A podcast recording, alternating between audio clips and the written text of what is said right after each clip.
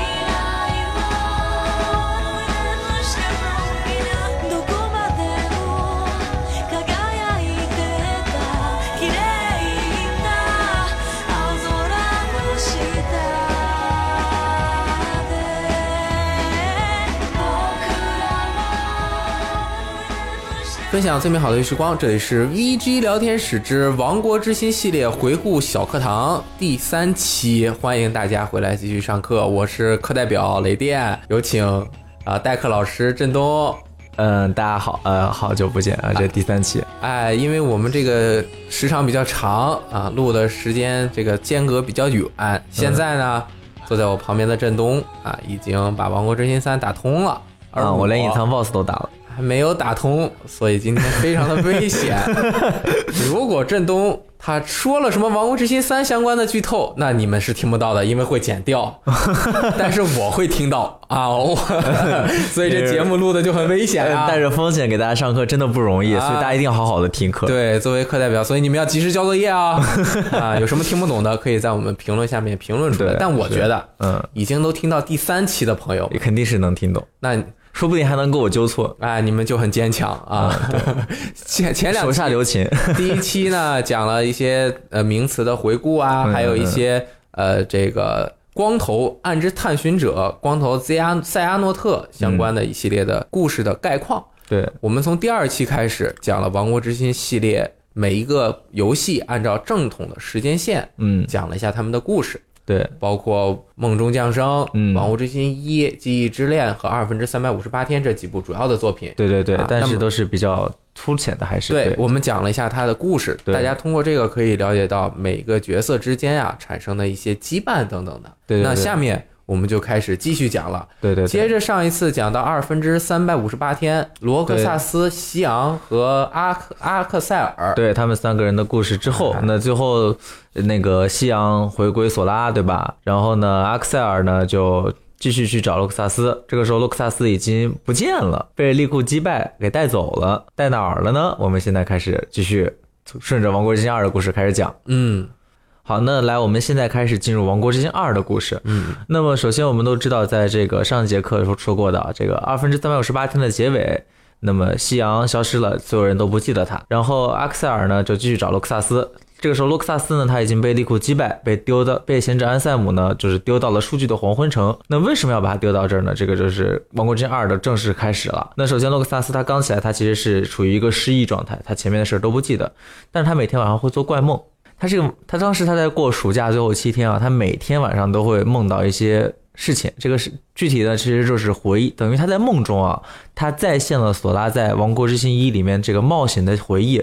通过这样一个形式，他在这个数据世界做梦这样一个形式呢，他等于是让索拉的记忆一点一点在恢复。哦，就相当于把这个电影再给你过一遍，对对这样子对对对就是过的这个过程中，其实索拉的脑子往里重新往里填的这样一个过程的。，这样就是从通过这样一个形式让索拉恢复记忆，然后其实从设计上来说，就是让玩家也能回顾一下前面的剧情。这个的、啊这一段做的还挺不错的。哎，对，而在数据黄昏城中，这个罗克萨斯的这七天也相当于《王国之心二》的序章。是的，整个玩下来，如果对角色之间的感情比较了解的话，还是挺揪心的。对，这七天还挺感人的，就是他和数据世界的这三个好朋友，就是其实不不是真人，他跟他们建立深厚的友谊，然后他觉得他们一直是好朋友，啊，然后到最后发现这些都是虚假的，哎，然后他想起自己的真身，想起自己的身身份，然后他这个时候做了一个艰难的决定，就是说。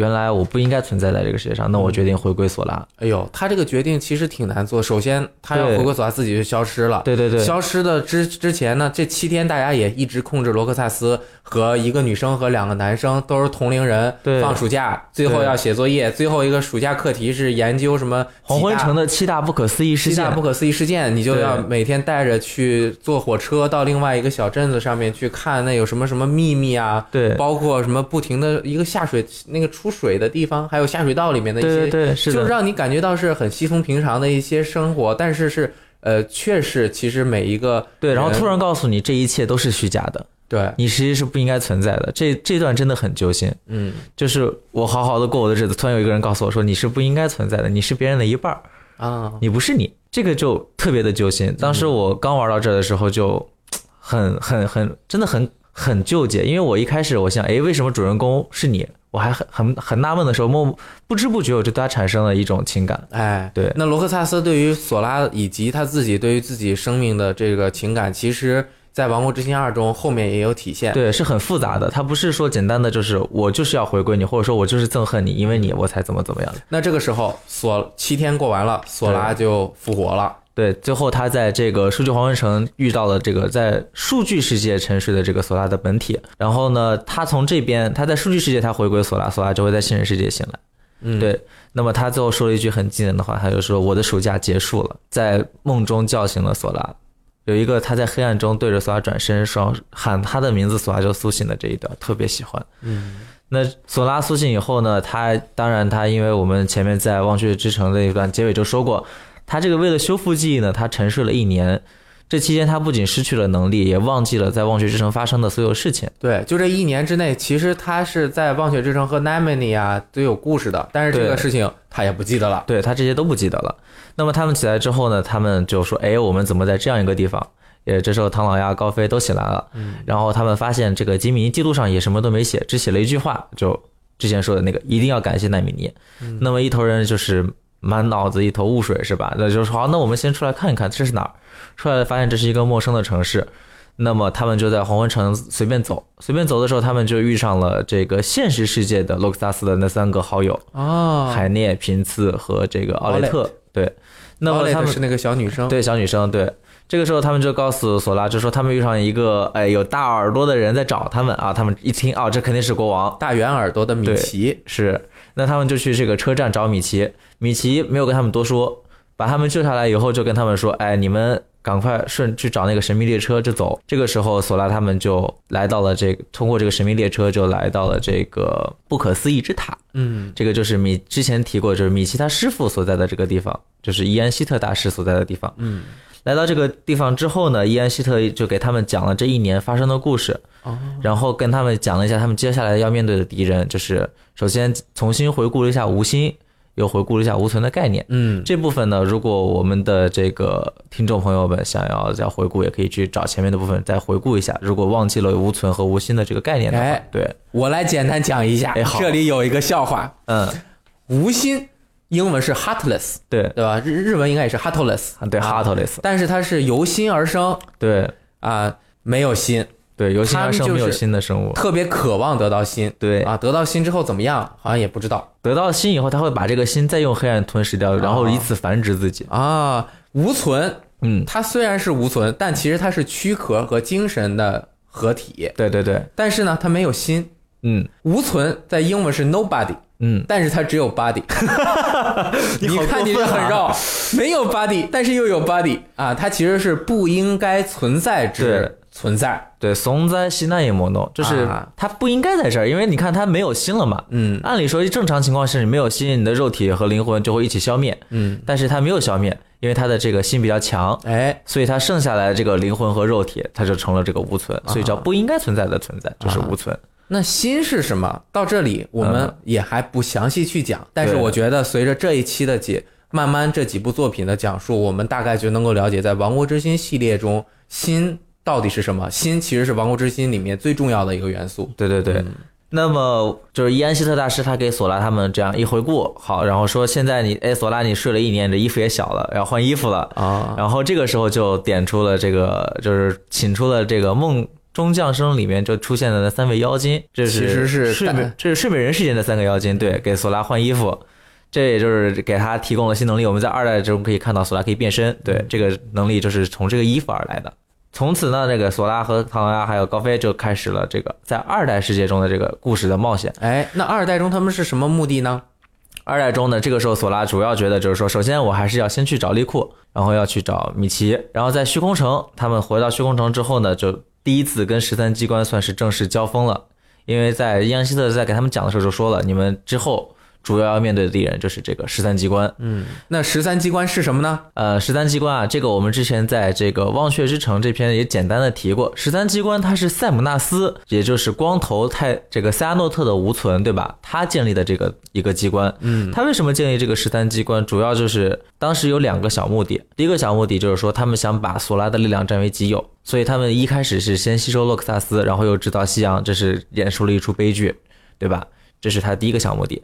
然后第二个小目的就是说，他们想要建造这个人之心的王国之心，因为他们当时跟机关成员说说，哎，你们是这些人都是变成无存了，你们都有失去了心，为了成为完整的存在，你们必须要利用这个人之心的王国之心，才能成为完整的存在。哎，那十三机关的这些人又是从哪里来的呢？那这些人呢，这个这块儿就要专门展开说一下。首先，我们知道这个头号这个机关成这个头目这个塞姆纳斯，他是光头的无存。嗯，那么从上往下，前面六位弟子，前面六个人，包括萨姆纳斯自己呢，其实都是原来贤者的弟子。选贤者安塞姆的弟子。对，贤者安塞姆的第一批弟子。那他当时的弟子，包括塞姆纳斯是他弟子的时候，他其实是泰拉塞阿诺特，也就对对对是泰拉光头对对对。啊。然后呢，然后这个时候呢，泰拉光头就是恢复了记忆。他在做事就是受贤者这个恢复记忆，就是贤者为了研究他的心嘛，然后也是为了帮他找回记忆。恢复记忆之后呢，他首先放逐了他的老师，背叛了他，然后夺取了他的研究。之后呢，他就是袭击了自己的弟子们，然后就是把他们一个一个都变成了无存。哦，然后这样十三机关的大部分人就成功了，然后他就又组了一些其他的人组成了这个时候。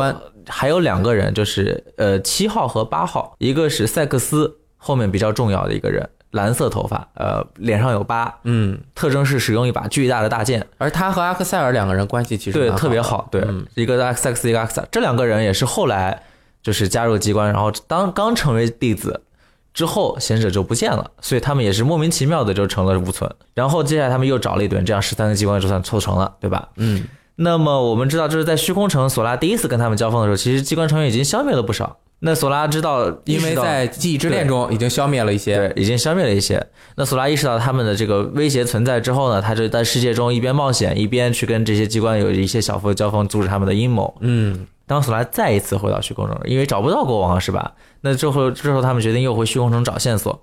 这个时候发现了贤者安塞姆的电脑，嗯，索拉就去乱搞了一波，结果被吸进电脑世界了。在电脑世界又好好折腾了半天，把这个电脑修复，然后去研究这个电脑的真正使用者。这时候出来以后发现，哎，这是安塞姆的电脑，遇上了国王。国王跟他说：“其实你们说的这个安塞姆不是之前那个无心安塞姆。”索拉一直以为他打死的是真正的安塞姆，实际上这个安塞姆呢，我们之之前说过，他就是光头塞阿诺特的无心。这个时候才告诉索拉，其实还有一个贤者安塞姆。贤者安塞姆其实是米奇的旧友。这个时候我们上一期也提过，这个旧友贤者安塞姆呢，他其实就是《光学之城》里面那个迪兹，对吧？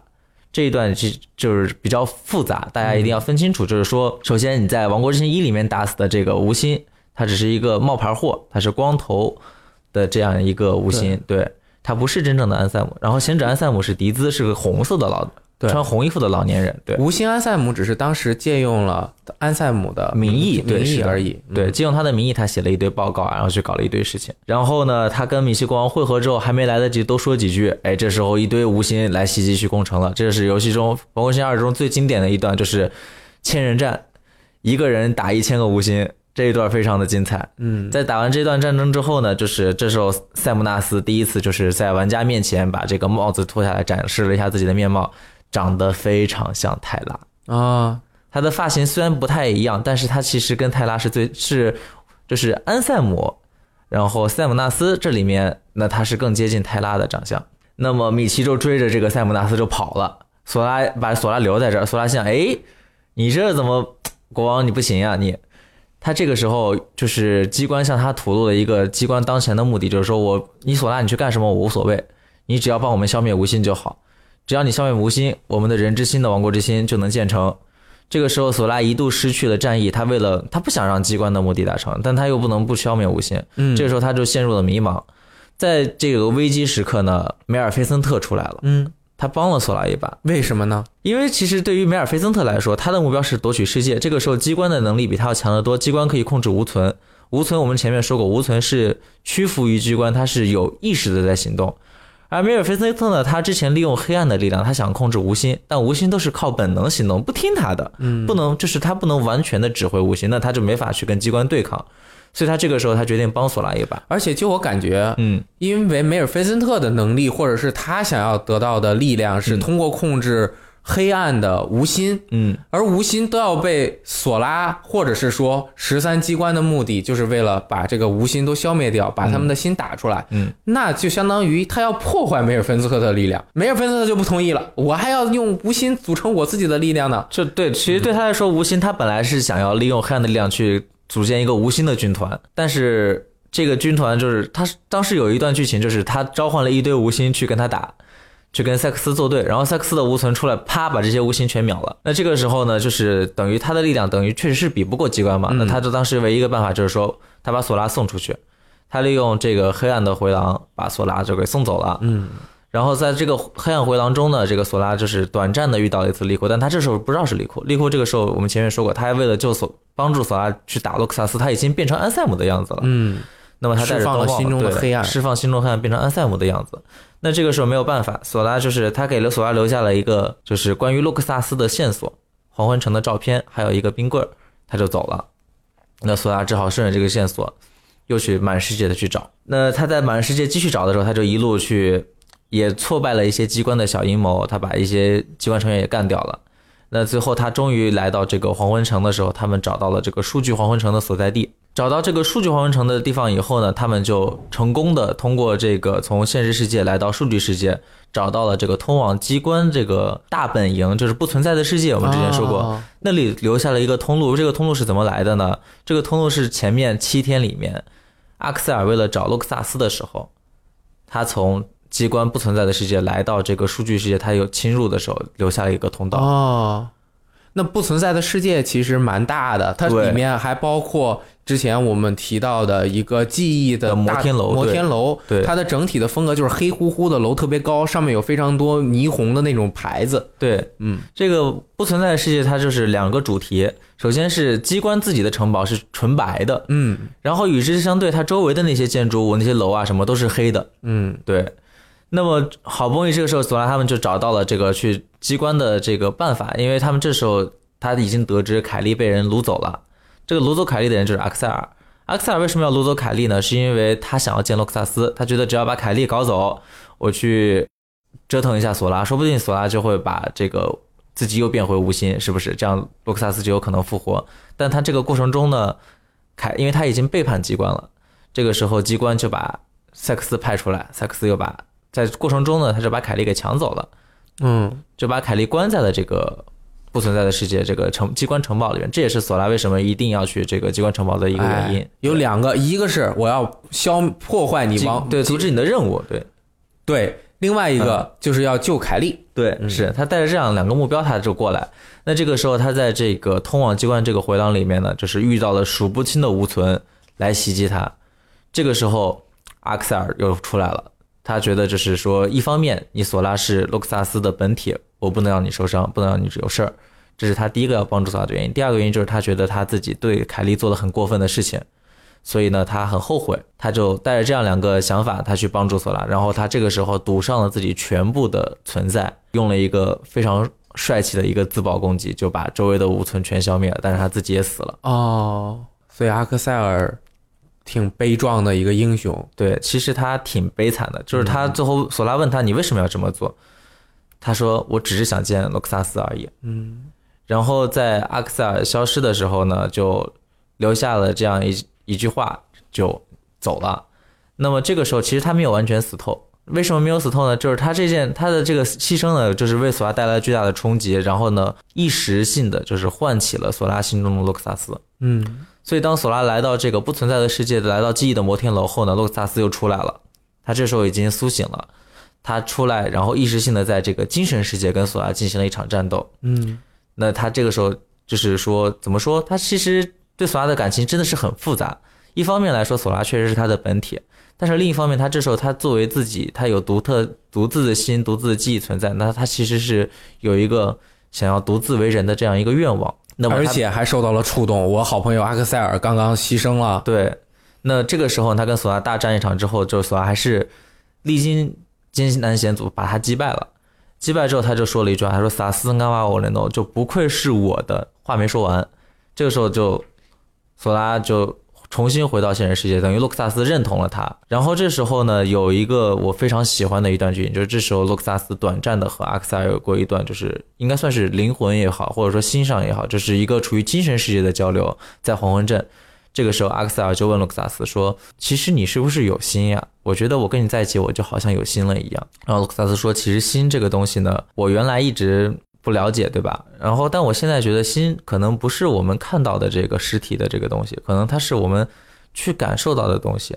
这是《王国之心》从就系列到目前为止第一次，就是对心有一个更不一样的一个深入的探讨，对，嗯一个探索。他没有给出答案，他这样阿克塞尔这样问答案的时候，他说：“算了，现在我不说了，嗯。答案索拉会告诉我们。我觉得这是剧情的一个设置点，就是他没有必要直接告诉你，因为大家玩完了之后就会发现，对他们之间产生感情或者怎么样的。对，是的。这个时候，索拉得到了卢克萨斯的认同之后呢，他也是杀进了这个虚空城，啊，不，杀进了这个不存在的世界的这个机关城堡。然后在这里，他终于见到了凯莉和利库。首先，他是先见到凯莉的。那么，凯莉为了帮助索拉呢，他也是得到了利库给他的一把剑刃。这是凯莉第一次使用剑刃，很关键。嗯，呃，前面我们也讲过，凯莉为什么能用剑刃？凯莉是获得在以前小幼年的时候，她获得了这无意中啊，获得了这个阿库亚的继承。嗯，所以他可以他碰了一下阿库亚的剑，对他碰了阿库亚的剑刃，所以他可以用剑刃。他的剑刃是一个全金色的剑刃，上面全是各种花瓣，很好看。他们一番激战，先击败了西格巴尔，就是机关第二位的西格巴尔。然后呢，他遇上了凯莉，凯莉告诉他，其实你不要走，呃，你旁边这个人其实是利库。索拉一直以为他是安塞姆，他前面说了一堆话，他说安塞姆，虽然看到你我很生气，我一看到你我就想到你以前做过的事，我很气愤，但是你救了凯莉，我还是要对你说声谢谢。这是索拉很善良。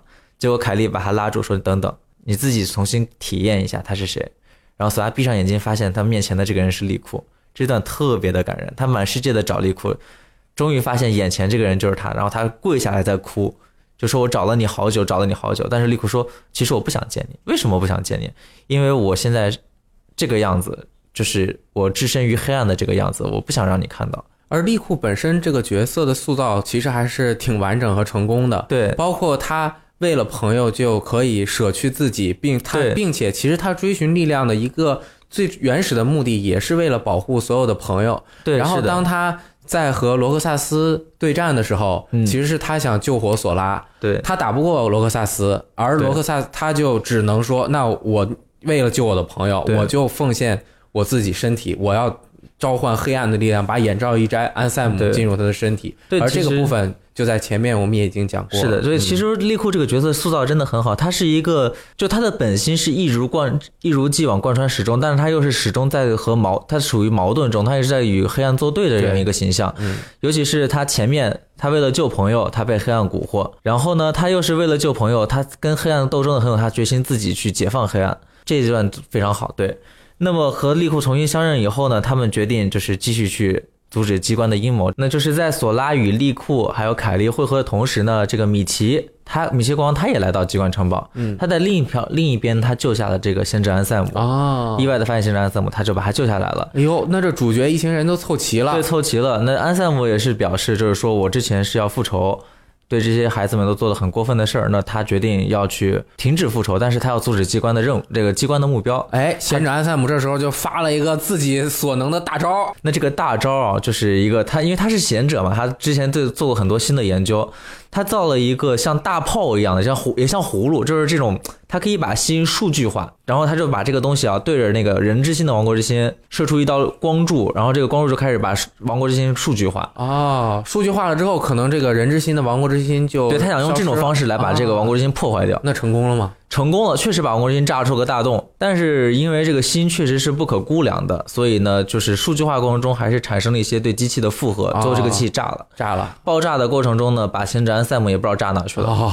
这个家伙也是也是挺悲惨的一个人。但是这一块儿他还向米奇他们诉说了一个自己心中的一个励志的对是的一个纠结，或者是呃有心怀不安，或者是怎么说吧，我觉得它其实是一种忏悔的感受。对，因为他就等于是把罗克萨斯这样一个刚刚出生了一年的一个生命，对而且就我们讨论，他其实和很多人产生了感情，对产生的这些感情可能就相当于他慢慢有了心，对然后就把他无情的丢到了数据黄昏镇的目的是是为了让索拉复活，有了这个英雄的主角才能够完成他复仇的使命。对，对他就只是为了自己的复仇才去把洛克萨斯的人生搅乱了。对，而但是他对奈米尼和洛克萨斯都说了很过分的话。对，是的，但他最后反正也是不管是将功补过吧，反正就是完成了一个很重要的举措。对，就是他真的破坏了这个人之心的王国之心。嗯然后呢，也是在这个爆炸之中呢，利库也是奇迹般的恢复了自己的样貌。嗯，然后就是那么一群人就继续前进，在这个就是城堡的最顶端。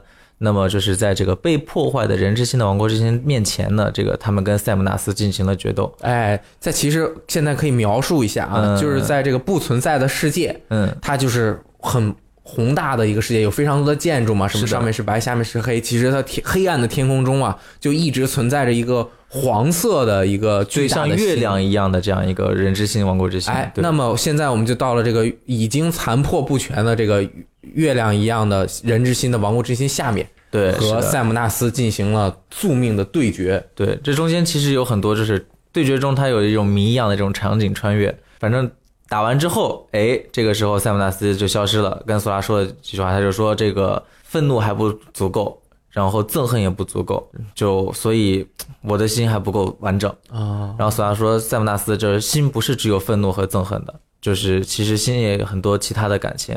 那塞姆纳斯就听完之后就笑了一笑，就消失了。嗯，这个时候大家就很开心，觉得哎打完了，终于结束了这场战争。但是他们就想回去，回去的时候发现，哎，利库本来是能开启这个暗之门的，打不开了暗之回廊。因为它都变回来了。对他变回来了，所以他这个黑暗之力就是像消失了一样。嗯，然后那，他们就出不去，对不对？这时候突然不知道是谁闪了一下身影，打开了这个暗之门，米奇他们都看不见。哦，然后米奇他们说：“哎，有人帮我们开门了，我们就走吧。”米奇、高飞、唐老鸭还有布鲁托他们就这样通过这个暗之门回去了。然后这个时候，凯莉和索拉还有利库他们走到门前停了下来，奈米尼的身影闪现出来，原来是奈米尼给他们开的门。嗯，那奈米尼就这个时候呢，因为她作为这个《忘却之城》里面最重要的女主人公。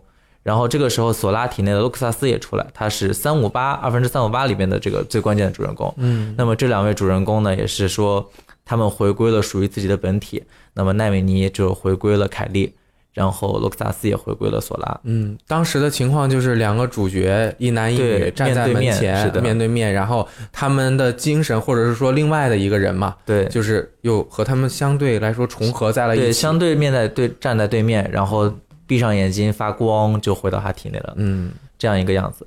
然后这时候凯莉也走进，当凯莉刚走进这个暗之门的时候，暗之门突然消失了，啊，只把索拉和利库留在了这里。应该让他最后进，因为是纳美尼开的门，纳美尼走了，门没了。对，其实这也是一个对想很很棒的想法，是吧？啊，其实它里面没有说，反正就是可能力量到了就没了。对对，啊其实是啥？其实是因为塞姆纳斯没死透，哦，并不是这个门自己主动关的我。还要打，对我还能再打。然后发现塞姆纳斯没死透呢，索拉和利库就跟他进行了进一步的对决。这时候塞姆纳斯就是有一个游戏中比较经典的形态，穿了一突然就换了个大，他不是一直穿黑袍吗？最后换了一个黑白袍相间的衣服，那它是以白色为底，黑色的有一些竖道在上面。对对对，这个形态就是如果你逛贴吧啊，它会有人叫它叫奶牛。哦，这个形态很像奶牛，斑马。对。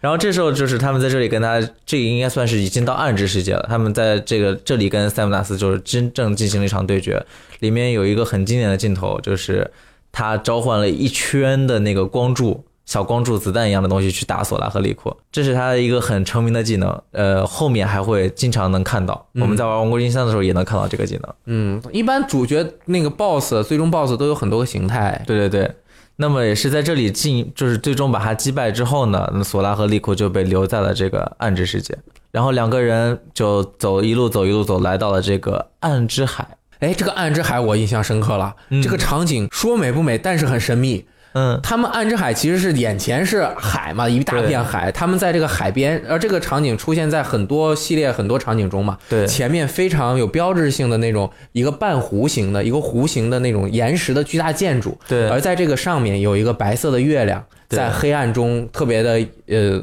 就是很醒目。嗯然后这边沙滩上面就会经常有各种各样的人在这边说话，嗯，然后哎看来这个场景真的是你是印象深刻，说的非常神似了，已经、啊对。然后他们两个就坐在这边说：“哎呀，完了，我们怎么回去啊？就一直在这儿了吗对，啊就是其实他们这时候已经基本放弃了。那索拉就觉得这这样留在暗之世界也没事儿，那这时候光之世界应该已经安全了。？”啊，两个人就坐在这儿，闭着眼睛，就是让海飘，就是吹打着自己的鞋啊，哎这种感觉。真的也还挺宁静的。那你说暗之海属于黑暗世界吧？对，那黑暗世界也挺好的呀，又 不用吃饭。呃，是，嗯这种其实那个感觉是，就是因为战斗之后啊，站在这个地方真的是一种很宁静的感觉。嗯，但是这个海还挺不一样的，这个海的下面其实是更黑暗的深渊。哦这个地方是一个算是黑暗暗之世界的一个比较边缘的地方。啊，就是如果你再往这个海深处走，就是会走到黑暗的深渊去，哦，是这样一个地方。那他们就在这儿坐着，然后就开始唠唠嗑。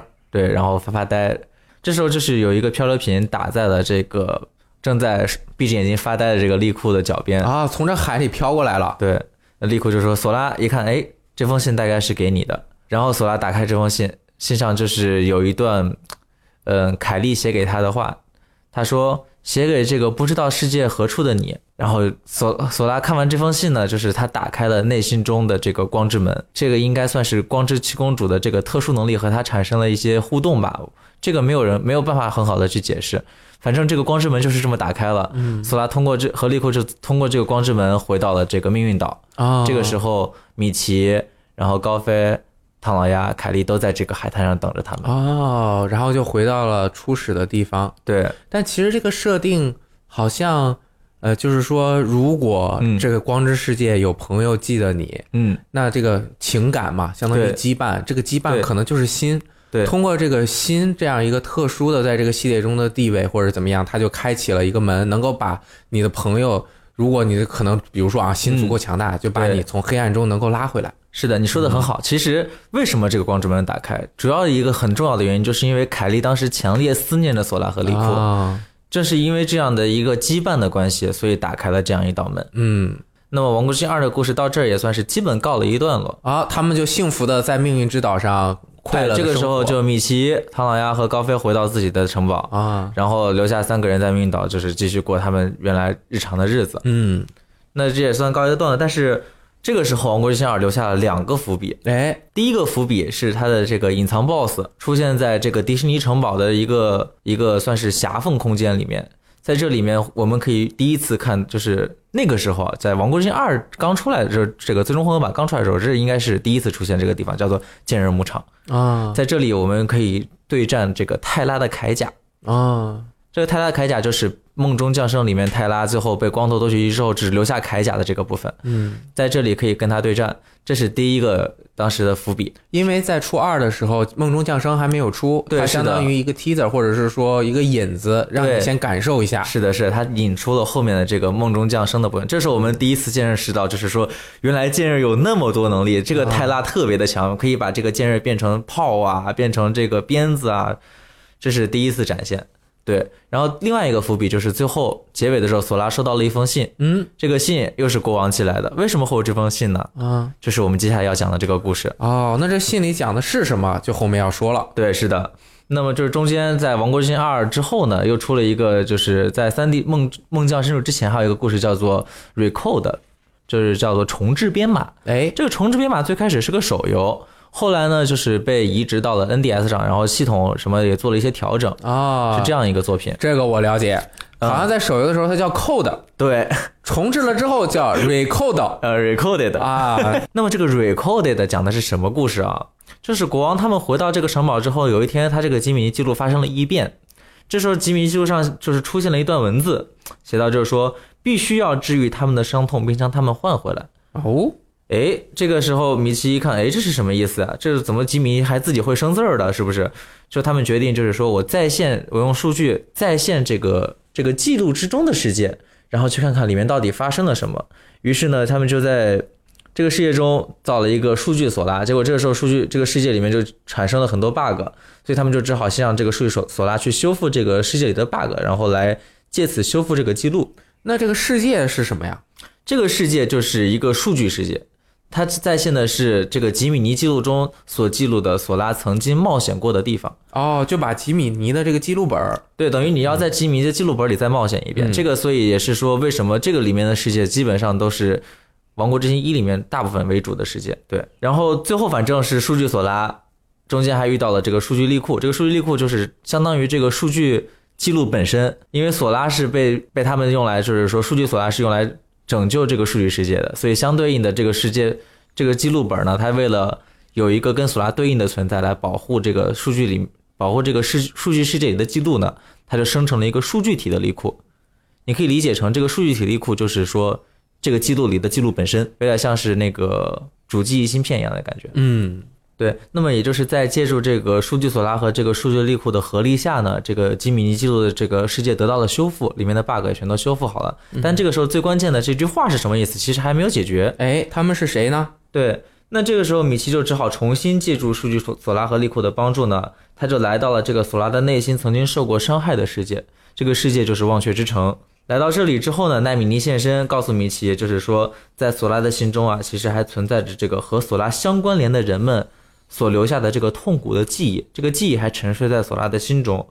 那么吉米之记录之所以上面会出现前面说的那句话，就是为了向米奇传达这个消息。那米奇听完之后，他就下定决心帮助这些人，他就向索拉写了一封信，然后说明这个有这些人那这些人是谁呢？存在在这个悲悲痛之中，对吧？那么只有索拉能救他们。这些人是谁呢？首先是包括这个沉睡在索拉心中的维恩图斯。嗯，我们前之前说过，在这个梦中降生的结尾呢，维恩图斯为了打破这个不完整的 key 字，他就是内心破碎，陷入了沉睡，最后回归到索拉的体内。嗯，心中，对，这是第一个人。第二个人就是说与索拉定下约定的阿库亚。嗯，当时索拉与阿库亚定下约定，就是说无论如何他将来都会帮助朋友。阿库亚之后就是跟索拉建立了这个联系之后，他就留在了暗之世界漂泊了很久。这是第二个人。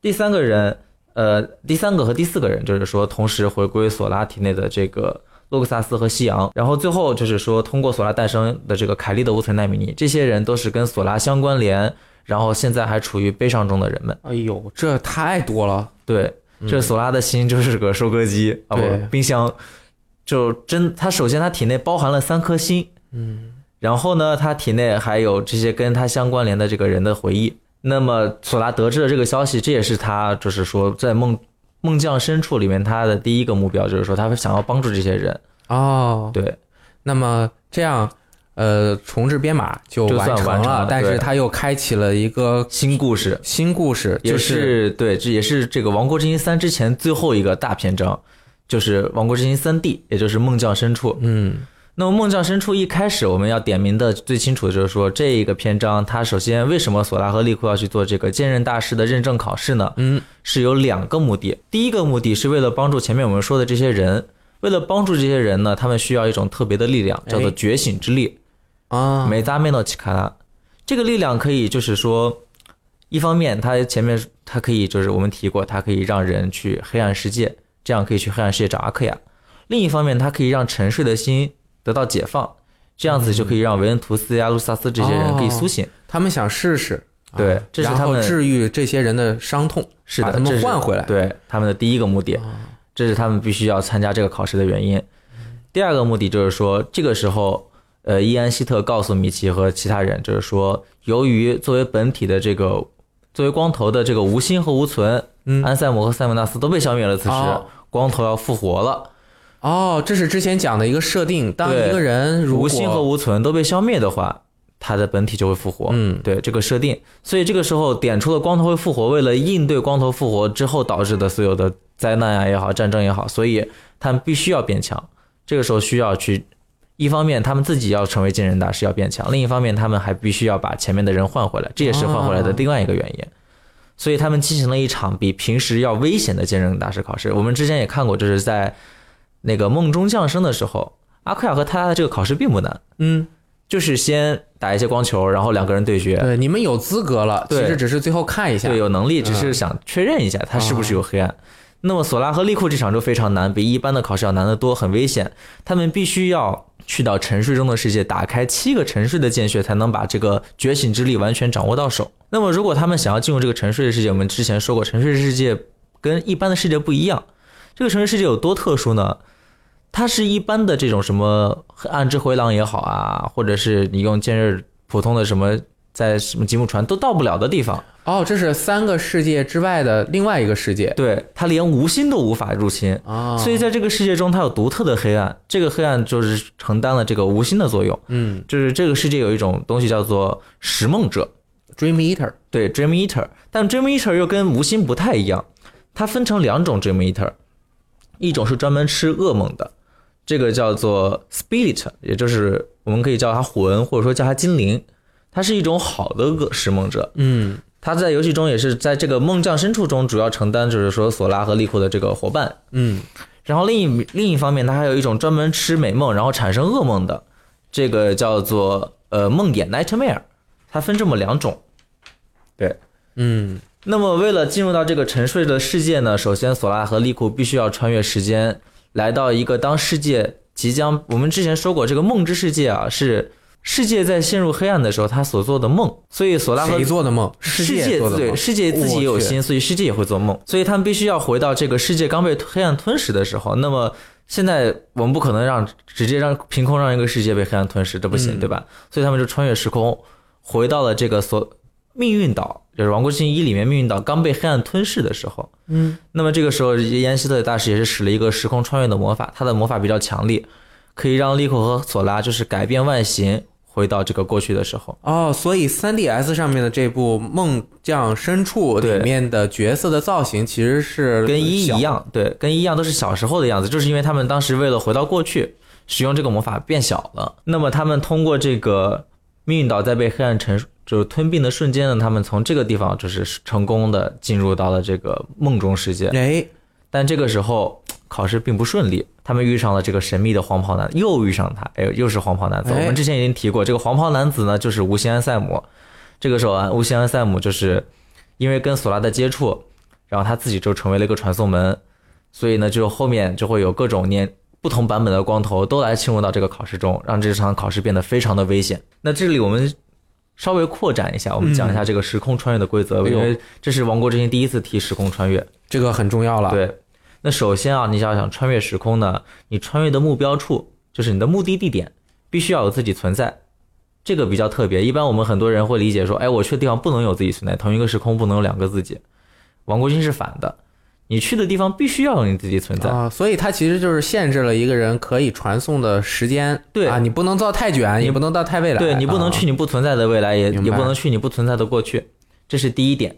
另外就是说，在这个穿越时空的魔法里面啊，就是我们之前也提过，塞亚诺特也可以穿越时间，但是他俩不太一样。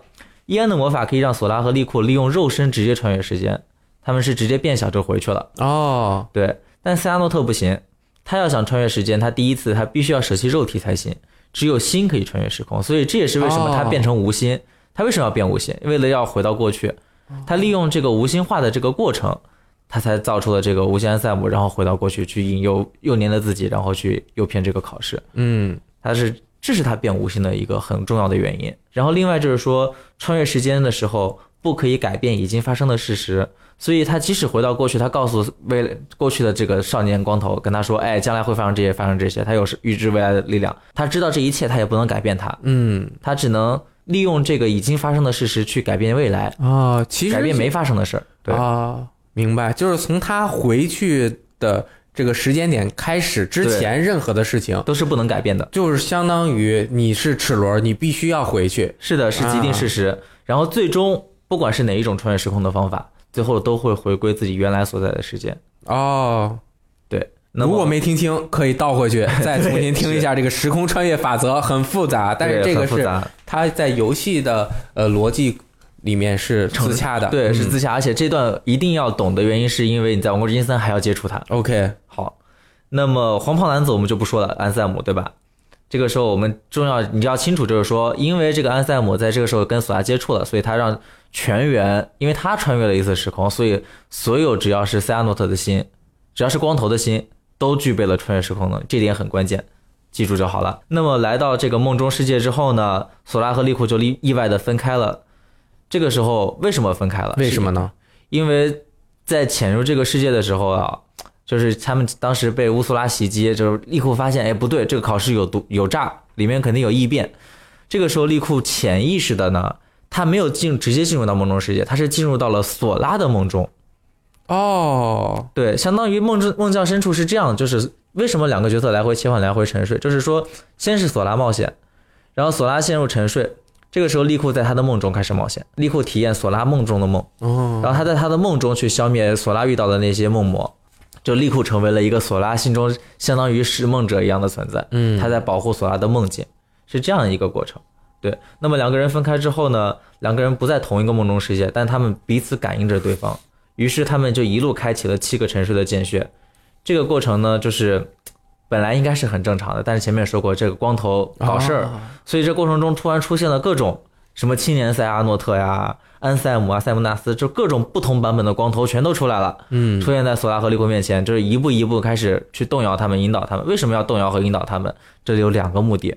首先，他们要引导利库和索拉，是因为他们想把索拉和利库引导至黑暗的深渊。在梦中世界，因为我们刚才说了，梦中世界本来就是黑暗世世界的一部分，对吧？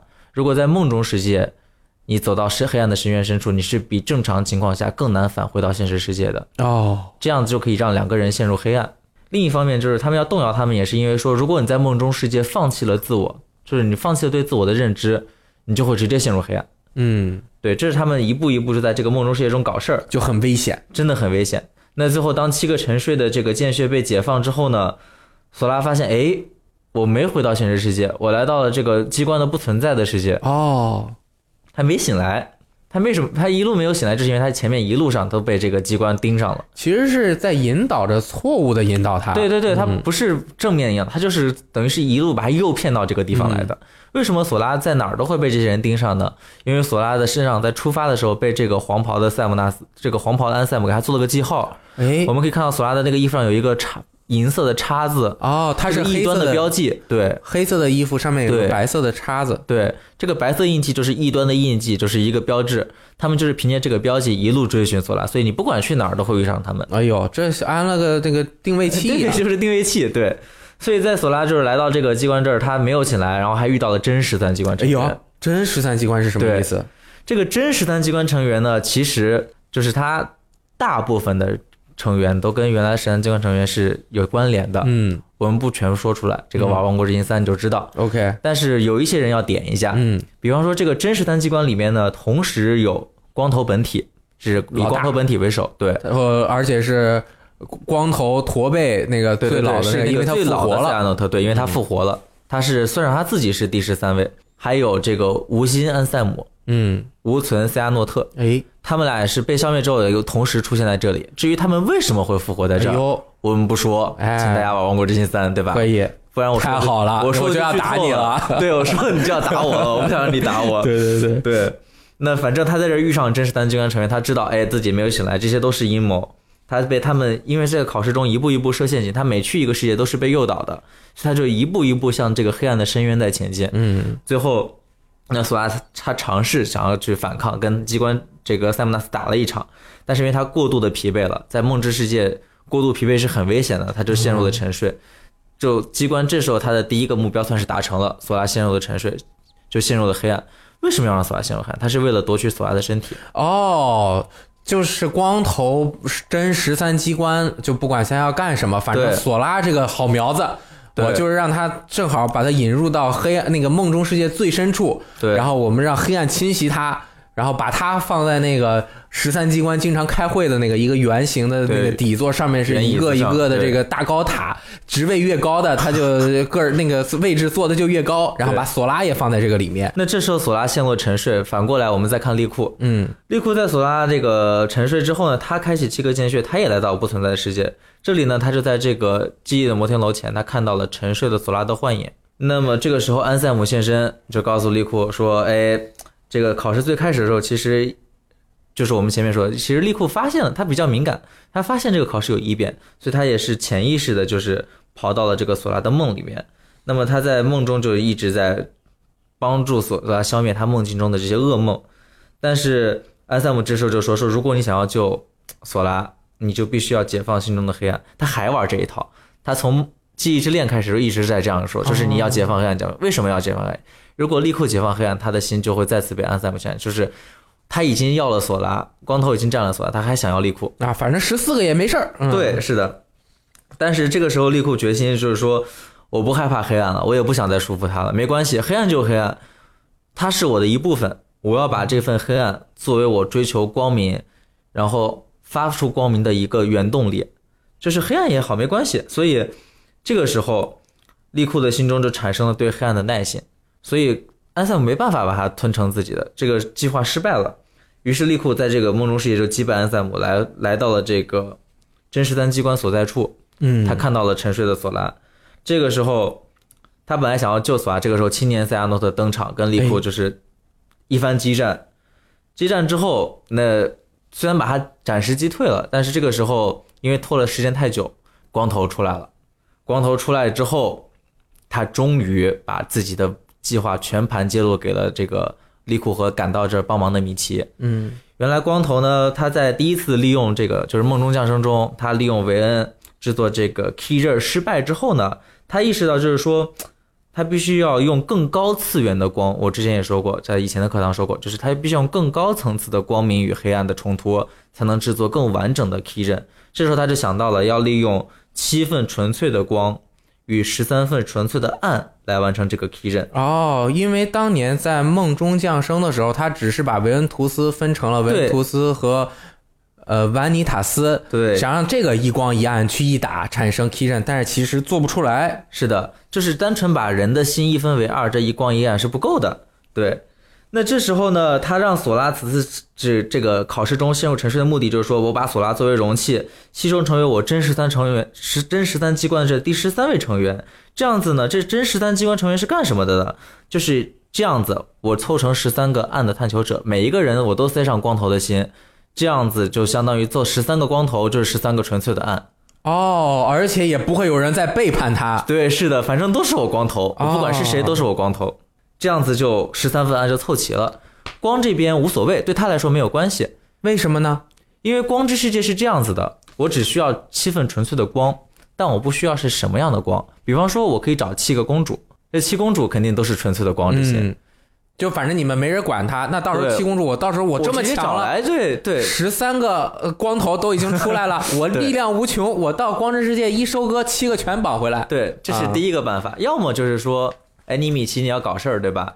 这不是搞事，这是我要拯救光之世界。对，啊，那你米奇，你想要拯救这七个光之心的公主，那你是不是就给凑齐七个人去守护他们？那是七个人，这就是七个光之守护者。哦我跟你七个光之守护者直接开干也可以，也能完成我这个七个光明与十三个黑暗冲突的这个目标。哎，这不就正好了吗？是吧？两边一打，产生这个剑刃战争，出现 key 刃是吧？，对，是的，也就是说，对于光头来说，我只要自己能凑齐十三份暗，你光明怎么样没关系，我要么去收割，要么跟你打，对我来说都一样。你凑不齐我才担心呢。哎，要我就解决这个事儿，我就找一个光给它藏起来。现在大家都没有找到 维恩图斯，对吧？我就把一个光的这个藏在那里面，让他们也找不到。对你让他找不到，但他就会去找七公主。啊，那我都就都藏一个，呃，光之守护者和这个呃光光之公主都藏一个，永远都让他们成功不了。这太难了。反正就不能这样。对啊，但你这样很聪明。对，嗯那么这个时候，他反正差点就要把索拉变成自己的容器了。这个时候，突然有一个神秘嘉宾打断了他的一切。要知道，光头到这时候，他知道这之前的一切，他都能预料到。就到这一点。对他已经预料到他可以去控制索拉了，但是啊从此之后的未来他都预见不了。所以这时候有一个人打断了他的计划，是谁呢？这个人就是复活的阿克塞尔，也就是莉亚。他这时候已经变回人了。之前我们提过，他为了救索拉牺牲了自己，他的无存被消灭了。嗯，他的无心很久以前可能也在不知道什么时候也消灭了，哎，所以他复活了，作为人类复活了。了，他那个两个眼睛下面的泪痣也就消失了，对，也没啊了。这个泪痣在《王国之心三》还会讲，就不细提。然后他就跑回来了，对啊这是他以前干活的地方啊。对对对，他这时候他就说了，不管我说过，不管他消失在哪儿，我都会来救他，非常帅气，说出了以前的那句台词。比如说，因为西昂、罗克萨斯都在索拉的体内，之前讲那个二分之三百五十八天的时候，阿克塞尔也驮着西昂驮回去，他就这样直接就把索拉驮回去了，是吧？对他这样就驮住了索拉，就把反正把索拉救下来了。那这个时候，那因为十三份暗还有七份光明都不完整，哦，，对。这边差一个，对，暗这边差一个，那光七光呢？米奇要数一下，米奇肯定算一个，对，光明这边是这样，你看索拉、米奇、利库嗯，三个守护者，对吧？我们先不说公主，公主太复杂了，我们就说守护者，索拉、米奇、利库，然后失踪不明的三个人，就是泰拉、维图斯、阿奎亚，嗯，只有三个，这还差一个，差一个人，这时候莉亚。你要不能这时候说，嗯啊。这时候可以我们可以想到的人是凯莉，对吧？啊，我们知道凯莉也能用坚韧，嗯。对，这个时候反正都没凑齐，那他们光头就说，反正我们还会再见的，亲我们就我去补我的暗，你去补你的光，我们等到最后都凑齐的时候，我们再在这个那个地方见，那个地方是什么地方？坚韧牧场。对那他们就回去了，回到不可思议之塔了。回到不可思议之塔之后呢，索拉就醒不来，还在黑暗世界沉睡呢。利库就利用刚刚学会的这个觉醒之力，也就是这个解放沉睡之心的力量，他就进入到索拉的梦中世界的深最深处。那么在最深处，他遇到了一个黑色的铠甲。这个黑色铠甲呢是什么铠甲？是维恩图斯的铠甲。为什么维恩的维恩图斯的铠甲会在这里？因为我们前面说过，维恩图斯的心沉睡在索拉心中。嗯当索拉陷入黑暗沉睡的时候呢，为了保护索拉，这个时候就两个人经常就上演互救。索拉以前救了维恩图斯两次，这时候维恩图斯也回来救索拉。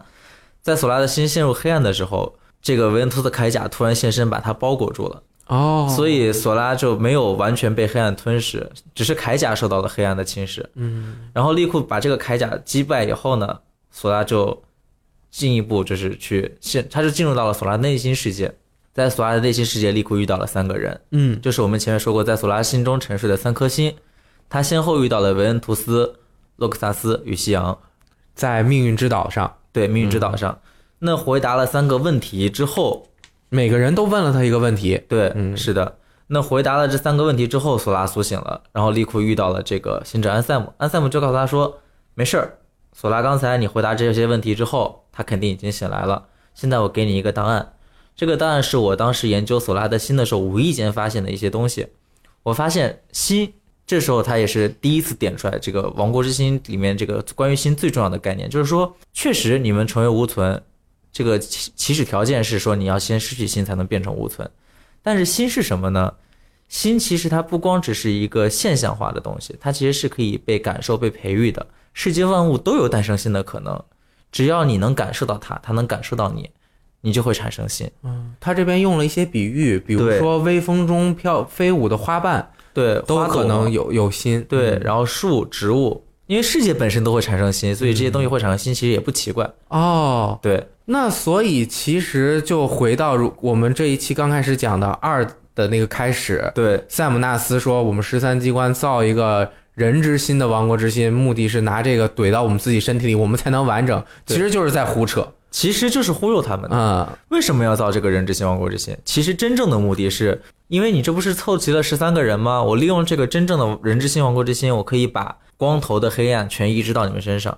嗯，目的目的其实是为了把这些人全变成光头，哦，只不过那时候没跟他们说而已。嗯。所以，因为这些人都尽数被消灭，有些人自我意识太强，产生了自己的心；有些人就背叛，所所以这个计划反正被消灭了，他们都被这时候才搞了真实三机关。啊，所以说到这个新的培育啊，嗯。其实大家可以往回倒顾一下，，对，包括记忆之恋三分三百五十八除以二三百五十八，对，对，最关键的是这个二分之三百五十八天。就都是讲的心是怎么一点点产生的。对，是的，所以他看似没有给大家讲新的概念，是因为他不想这样告诉大家，而是让大家通过感受。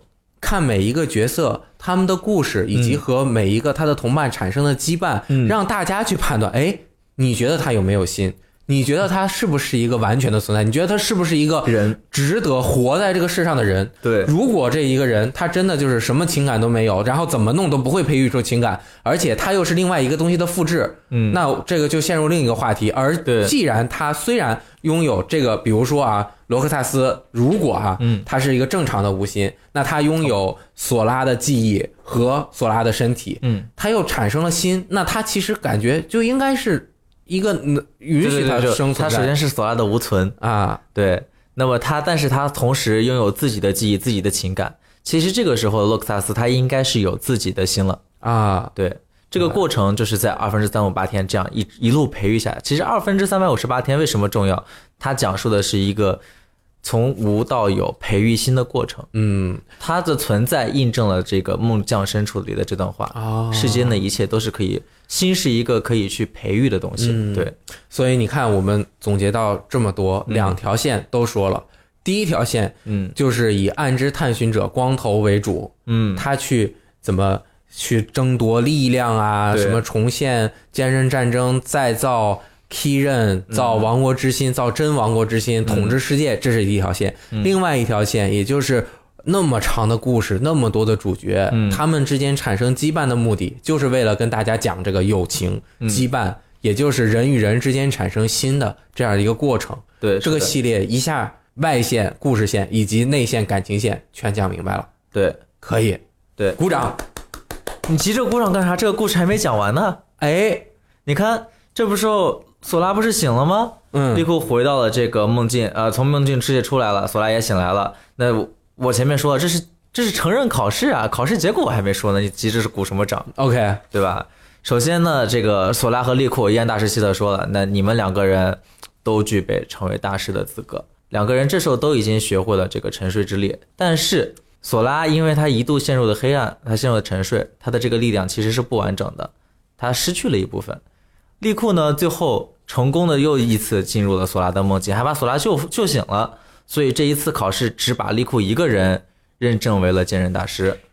对呀、利库太厉害了，对，他让自己黑暗留在成为光明的一部分，同时还克服了黑暗，并对产生了对黑暗的抗性，对对吧？其实真实坚韧大师对，其实就是梦降深处这一座，其实是以利库为主人公的。嗯他就是讲述利库从前面经历了那么多的坎坷之后，这一座成熟成长的一个过程。嗯，这个拿成为坚韧大师，也是因为利库一路一直认为自己心中有黑暗，他可能不适合使用坚韧。这个时候对他自己做出了一个角色的成长和一个肯定，他就是坚韧大师，坚韧是属于他的。那么利库就是这时候他已经成为坚韧大师，然后另一方面利亚就说：“哎，没事儿，我马恭喜你啊，但我马上也会追上你的，我来这儿就是为了学会使用坚韧的。哎，众人很想，哎，你还想用剑刃？莉亚说：“是啊，我来这就是为了修行啊。”他的目的我们先暂且不说，但是呢，这个时候莉亚就碰巧一伸手，哎，他把剑刃召唤出来了。这时候我们可以看一下，回顾一下前面说的这个光之守护者，首先必须要是能用剑刃、能用剑刃的人，对吧？嗯这个时候，光之守护者里面，索拉利库、莉亚、凯莉，然后还有失踪不明的三个人，还有米奇，八个了，对，已经八个人了。然后还有几个人，洛克萨斯、沉睡的洛克萨斯、沉睡的夕阳，十个了，对，十个人。这十个人里面有能正能现在能上战场的，呃，凯莉和索拉，呃，凯莉和莉亚要修炼，能能上战场等于只有三个人，其他人都还需要去救，等着去救。啊这就是《王国之心三》的一个很关键的主线，嗯怎么让这些人回来？啊，对，然后索拉刚才我们说过，他失去了一部分的力量，所以整个《王国之心三》里面，索拉必须要去各个世界冒险，他要去取回自己的力量，这也是一个主线。因为他陷入了黑暗，力量他一度陷入黑暗，他就又消失了。啊，这是索拉，我们可以总结一下啊，这个梦障深处啊，梦中就是先是那个忘却之城，因为进入这个城力量必须要失去力量，所以他在这儿先试了一次。嗯梦中像是在忘却之城冒险完，他力量都成长起来了，然后沉陷入沉睡，力量又消失了。到王国之心二，啊王国之心二好不容易变强了，然后为了进入这个梦降深处里面重新学，他又从头忘掉，又从头学，好不容易这时候又失去一次全部力量，好不容易变强，又学习，然后被最后被沉睡，又丢了。这个编剧本也是没有办法，因为每一座都要重新开始。是你要是你上来就那么强，你就没法打了。你这个对游戏的系统的这个一点点演推进的过程就没法玩了。是的，啊这个但是这个设计很巧妙，反正就是给你一个剧情，就是让索拉丢力量。嗯，但是我们可以在玩《王之三》的时候可以体验到，就是虽然丢了这么多力量，但是索拉也是一点一点在变强。每次、嗯第一，每次初始状态的索拉能力都比上回多一点。嗯，所以这个表之主角索拉以及他的好朋友像利库啊，对是整个篇章里面塑造的比较完整的一个重要角色。对像凯莉和米奇也都塑造了。对，那么暗之探寻者，也就是要把自己的理智主角，对心分到十三份，放在呃这个是真十三机关里面的光头嗯塞阿诺特。对。那其实他的整个线路啊，嗯很复杂，对。中间还涉及到穿越时空，回到过去，指引过去的年轻塞阿诺特怎么一步一步呃来到刚刚我们讲的梦降深处，最后真十三机关坐在那对，对，这整个一个过程，嗯，振东有没有可能对。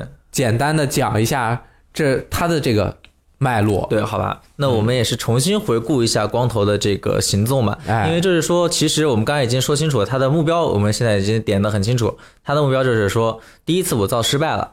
所以我有第二次，第二次就是说我一定要制造这个高次元的七光与十三暗，来重新完成这个完整的 key 刃。那么我们回顾一下光头整体的行动。首先，他最开始在梦中降生的时候，他首先是遇到自己的徒弟维恩图斯，然后他把他的心一分为二，然后这个计划失败了。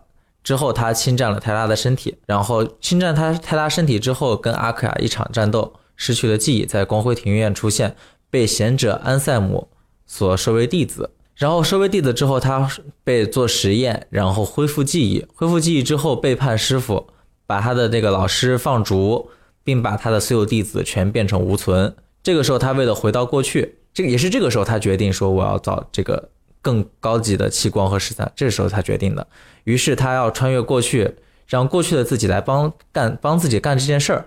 这时候他利用无心化的，就是他为了穿发动这个时空穿越的魔法，他把自己分成无心和无存，无心回到过去去指引过去的自己。而无心安无心他是无心安塞姆，对安塞姆就成为了黄袍人。对，安塞姆，他先穿着黄袍去干了一堆事儿，引导过去的自己也好啊，然后去跟引导索就是诱惑索拉也好，然后另一方面，他这个无存就去组建十三机关，给自己凑容器。第一次凑失败了，然后又变成真十三机关。啊，然后黄袍他在某一个时间也回到了现在，就对是仍旧以安塞姆的身份身份去呃收集世界中的七个光。对，是的。然后，因为他已经预知到这个黄袍安塞姆、无心安塞姆和无存的塞姆纳斯都会被击败，所以呢，他又成功，就是在这两个无心和无存完全被击败之后，他又成功复活。这就是把他的全之前，就是《王国之心三》之前全部他的时间节点的事儿，就基本上总结了一遍。哦，所以我们把这个故事讲完了，再讲了一下这个光头的一个线路。对，如果你没有听懂，可以再跳过去再听一下他的这个 一步一步的线路，并且还要配合之前我们讲的。呃，王国之心系列中时间旅行的一个规则，以及它可能产生的结果。对，嗯，就是而且我们同时还会有一个专题页，就是 vgtime 点 com 杠 kh，我们会在这个专题页呢会追加这个，首先是我们这个故事的文字版，包括词解，然后还会有一个就是系列作品，它根据时间排的这样一个大概的一个表，嗯，然后还有一个主要的这些原创角色的一个关系图，哎，这个很重要，大家可以对着再看一下。，对，对着再看一下，这样子就完成了你玩《王国之心三》之前的一个，如果你想全玩懂的一个预习，哎，对，也是复习回顾。那么我们再回来说一下哈，嗯就是如果按照时间线排，嗯，那么这九部作品的一个顺序，对，回顾一下，按照时间线排，首先最开始最开始最早的是手游 Keyback Cover 的影像，嗯，你要先看这个影像，然后是梦中降生。因为我们现在是这个合集版，我们都是说合集对吧？所以应该是梦中降生 Final Mix，嗯这个最终混合版。然后你可以先玩《王国之心一》，哎，玩完《王国之心一》之后，你可以穿插着玩一下零点二，然后玩完这个零点二之后呢，你可以开始玩记忆之恋。记忆之恋完了之后是二分之三百五十八天，当这两部作品全玩通以后，再去开《王国之心二》。《王国之心二》完了之后是《王国之心 Recorded》，这个影像，对，看一下这个影像，然后最后是梦中降梦降深处，也就是这个《王国之心三 D》。三 D 对，玩完这个之后，你再甚至可以体验。再一次再玩一次零点二。再玩一次零点二，对，玩完零点二就可以玩二点九，什么二点九？已经是《王国之心三》了，好不好？王国之心三就可以正式开始了。当然呢，其实对于很多玩家来说，可能因为有英语的这个语言的限制，嗯。呃，无缘或者是玩前面的作品非常的吃力，嗯呃，但是大家如果是以《王国之心三》为入坑，听了我们的节目之后，嗯。大家可以看一下，在《王国之心三》这个游戏光盘的收录里面有个 archive，就是里面有五个视频，对，这五个视频是讲了之前我们讲的这九部作品里面的各种事情，它是按自己的一个线路、一个脉络去分成了五个视频。对，大家听了我们讲的这个流程之后，再去看那个视频，应该就能够看个八九不离十。对能够大概的了解每一个角色的样子，以及他们的行事作风，还有当时发生的一些经典的场面。对然后这个时候你就直接去开始玩《王国之心三》。就可以玩完《王国之心三》呢，你很可能对这个系列产生更深厚的感觉。对这个时候，你再回去用这个一点五、二点五以及二点八这个大合集，对从头按照刚刚我们说的时间线路去一步一步的去进行游玩，同呃这样子你就能够更深刻的感受到每一个角色的这个情感了。对当然，其实我也觉得。呃，你如果不想按那个时间顺序玩的话，嗯也可以就按照游戏推出的顺序玩。对也可以，因为游戏推出的顺序是这样，就是因为一个制作人他要在做下一部作品，不管他在故事的时间线上面是前还是后，他都会考虑到之前这一部这个系列的玩家他已经玩过之前的作品，那他在玩新的时候会有什么样的感触？对是的，所以你也可以先玩一，再玩记忆之恋，怎么怎么样，再一步一步的继续下去。就是说你可以按照时间顺序去玩。就是按照故事发生时间顺序玩没有问题，但是你按照作品玩也没有问题。为什么作品按照作品玩也很好呢？因为作品它这个一个作品的顺序，恰恰是一个我讲故事的顺序。嗯，我这个故事我并不一定非要按照时间线讲，对。对，所以因为这样也很好。讲故事的顺序，它会有很多包袱和伏笔，以及角色。其实你作为主角自己也是蒙在鼓里的，是的你并不知道未来会发生什么，你也对很多东西是没有概念。他就这样一步一步通过讲故事的手法吸引人，并且在呃最终告诉你结果的时候，让你有很很深的感悟。哦，原来是这样子。是的如果直接就告诉你结论了，你可能反而没有那么深的感悟。但是呢，对其实如果作为一个普通的玩家，英语水平又没有那么好，又不会玩特别特别多遍的话，嗯。你就算玩过一遍，可能你也很难理解到，呃，像振东玩过十遍。这么错综复杂的关系，能够大概的理清楚这样一个、一个一个最后的情况嗯，啊，我觉得特别感谢振东，没事没事自己这多少年了，十几年的经历，是，哎呀，真的是有亡国之心才有现在的我。我去，你是亡国之心塑造的男人，对，就是这个游戏影响到，就是就包括我学日语的原动力也好，呃，甚至是最后我决心从事游戏行业的工作也好，都是受到这个游戏的影响。哦，对，它是对我影响最大的游戏。嗯，然后如果一步一步游玩下来，在完全对未未来或者说是说嗯对这个故事、呃未知的情况下，还是有非常非常多让人感动的桥段的。是的，是的。啊，因为我们这样说，其实只能讲一个大概，很多真正感人的部分，就之前也说过，就是一定是你自己去玩儿、自己去体会、自己去看他的那个影像，你才能感受到。好，那我们的这个《亡国之心》系列回顾小课堂也就先告一段落了。是的，大家可以配合振东发在 VGTime 网站或者是 VGTime APP 上面的这个文章，嗯也可以配合官方的这这个视视频对。配合我们讲的第一部分的内容，或者是二三部分更细节的每一个故事的流程，嗯。去对这个故事进行一个大概的了解，然后自己，我觉得还是最终要落实到自己亲自去玩。对，最好还是自己玩一下。如果你实在没有那么多时间把九部作品全玩了，有一些很重要的作品也是要看一下它相关的影像，是的你才能够理解这些角色的情感，包括它很多是要有画面感和一个呃时间的描述，否则那所有的东西都都口述故事概况就可以了，对吧？这些作品存在的意义，那肯定不是的。这些作品存在的意义就是你要回归到这些作品中去。那么等到《王国之心三》，呃，大家比如说都玩的差不多了，至少是中英文和日文版玩的差不多了，我们再请振东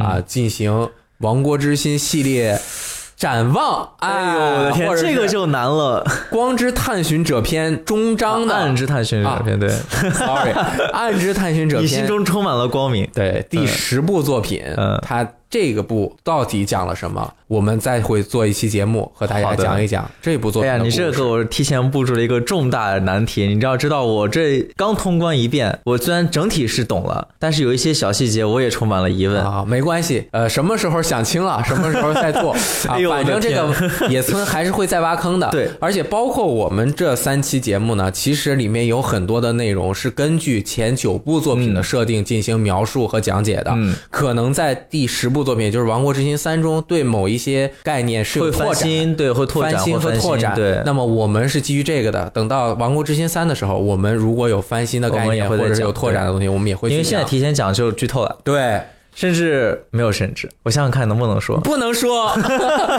我还没有完，大家也没有完，听这个节目的朋友嗯都没有完。对啊，嗯好，想想啊，你还有什么想说的吗？对我只说一句话，我觉得野村可能已经往后挖了三四座坑了。哦，就我目前看到的情况，我觉得他已经挖好了三四座坑，隐藏影像还没出来，我就已经看到他的新坑了。可以，太可怕了这个系列未来还会一直。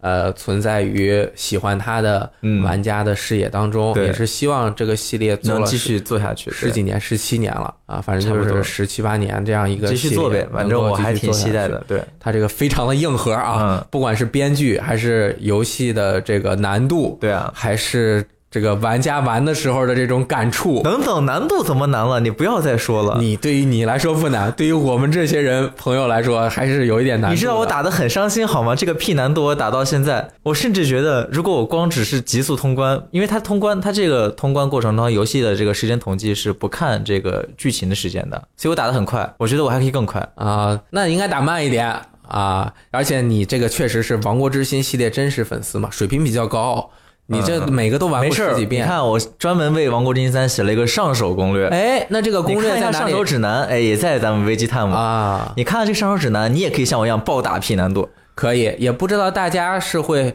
啊及时的入英文版、日文版的坑呢，还是要等到五月二十三号的中文版再玩但是不管怎么样，我觉得能听到这里的朋友，我觉得对，特别感谢大家，而且大家已经成为了一只脚已经踏入了《王国之心》系列的大大门对，啊，还是自己亲自玩一下，会对，不枉费自己花了听了这么久对，啊，也是特别感谢大家，谢谢大尤其是感谢我们的代课老师振东，哎我觉得讲的特别的好。呃，实习老师还是实习，大家对《王国之心》有什么问题，嗯，是不是也可以呃发在这个评论中？如果有可能，大家问题比较多的话，我们再请振东来一堂答疑解惑啊。我感觉怎么听今天节目还没节目还没播，我就已经又多了两个大课。呃这个这不是挖坑的传统吗？啊，你跟野村一样会挖坑，去 S E 上班啊吧。挺好的哈啊，，可以可以行可以，谢谢大家，服嗯，谢谢大家，拜再见。拜。運命なんて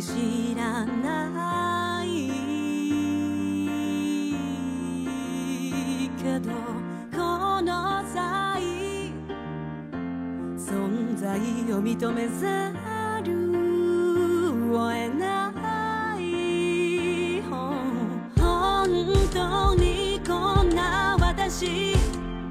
でも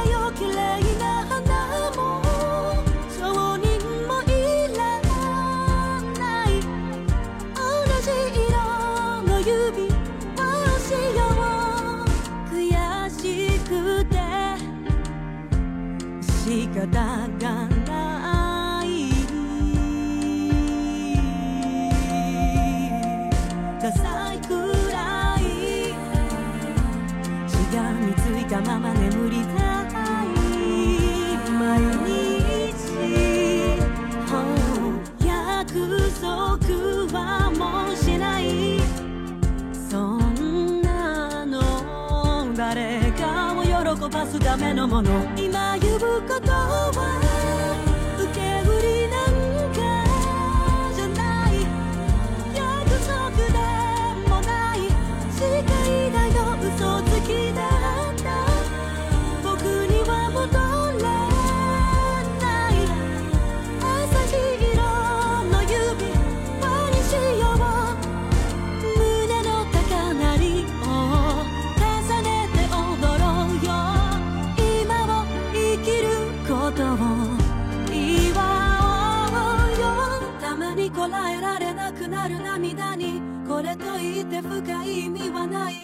だ昔を突然思い出しああ泣き開かれたドアから差し込む光。これからもずっとそばにいたい。